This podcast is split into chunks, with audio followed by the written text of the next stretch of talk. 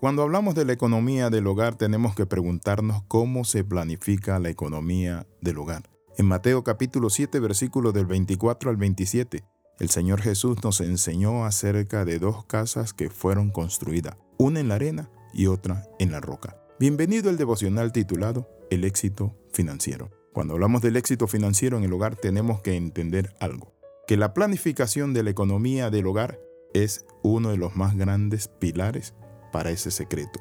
El primer paso para tener éxito en las finanzas del hogar es elaborar un presupuesto en el que se reflejen todos los gastos, es decir, los gastos diferenciados entre fijos y variables, viendo cuáles son imprescindibles y cuáles son prescindibles.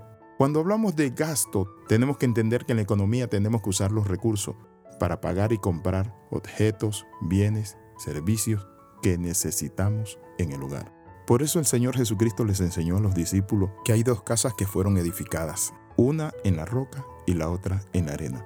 Cuando nosotros no manejamos bien la economía, no tenemos cultura financiera, educación financiera, estamos construyendo en la arena. Por eso hoy vamos a compartir varios principios financieros importantes para el hogar. Hay una estrategia o plan para ahorrar y es la fórmula del 50-30-20. Recuérdela siempre, 50-30-20. ¿Por qué? Porque esta fórmula recomienda dedicar un 50% del presupuesto familiar a los gastos fijos, un 30% a los gastos prescindibles y un 20% al ahorro. ¿Está usted ahorrando? ¿Cuánto están dedicando a ahorrar? Pero no solo es el ahorro, es la inversión. Otro aspecto importante a considerar en cualquier economía es el nivel de endeudamiento. Los expertos consideran que el límite de la capacidad de endeudamiento de una familia se sitúa alrededor del 35% de los ingresos netos mensuales. Cuando nosotros actuamos con sabiduría, con ciencia, podemos nosotros entonces salir adelante. Encuentro hogares que me dicen, pastor, ore por mí, tengo situaciones financieras difíciles. Y cuando uno es afectado en la finanza, quiero decirle, pierde el sueño. Es una presión tremenda, se estresa el cuerpo, la familia, las discusiones, el hogar, y hay familias que ganan bien y que generan, pero uno de los problemas es la administración. Hoy vamos a compartir algunos secretos financieros. Lo primero que nosotros tenemos que entender es que necesitamos controlar el gasto, conocer al detalle los ingresos y los gastos mensuales. Eso es muy importante para que llevemos a cabo un control y conseguir ahorrar e invertir. Una forma de llevar a cabo esta vigilancia es a través de que nosotros llevemos una libreta, hagamos número y hoy quiero hablarle de algunos aspectos importantes, porque hay pequeños gastos cotidianos, como el pan y la leche. Son aspectos muy importantes. Por ejemplo, nosotros también podemos ahorrar apagando las luces al salir de la casa, de la cocina. También debemos usar poco tiempo los calentadores de agua es importante que nosotros entendamos que los calentadores generan mucho gasto de electricidad. Para la economía familiar vamos a ver algunos elementos importantes. En primer lugar, fíjese objetivo y hable con la familia. Vamos a bajar en el consumo de la electricidad, dígale a su gente, de tantas cosas que muchas veces nosotros malgastamos y tiramos. Otro elemento importante es elaborar un plan de ahorro. Cuando hablamos del plan de ahorro tenemos que tener objetivos claros que deseamos lograr o alcanzar, qué cantidad de dinero vamos a tener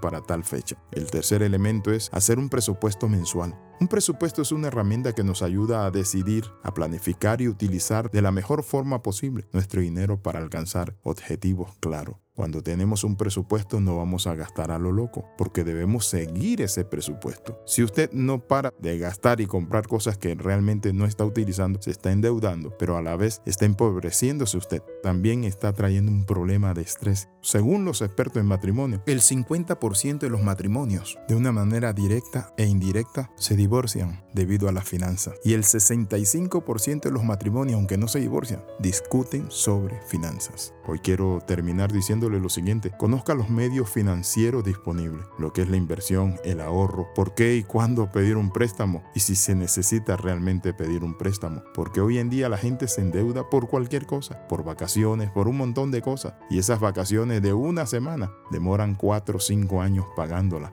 con lágrimas, dolor sufrimiento. Voy a orar en este momento y quiero terminar diciéndole lo siguiente. Elija los mejores métodos de pago apropiados. Muchas veces queremos usar las tarjetas de crédito y pagar el mínimo y nos endeudamos y llegamos a estar tan presionados económicamente que muchas veces no reconciliamos el sueño. Llegó el momento de hacer un alto. Si usted está llevando una vida desordenada en su finanza, ore conmigo. Padre, en el nombre de Jesús, en este momento reconozco que he vivido una vida insensata. Quiero ponerme en orden y al día en mi finanza. Reconozco que he fallado. Por eso, Señor, te pido en esta hora, Dios del cielo y de la tierra, que me des la fuerza, la sabiduría para salir adelante. Oro en el nombre de Jesús. Amén y amén. Escriba al más 502 42 45 60 89. Le saluda el capellán internacional Alexis Ramos. Y recuerde las 13. Comenta, comparte y crece con nosotros. Nos vemos en la próxima.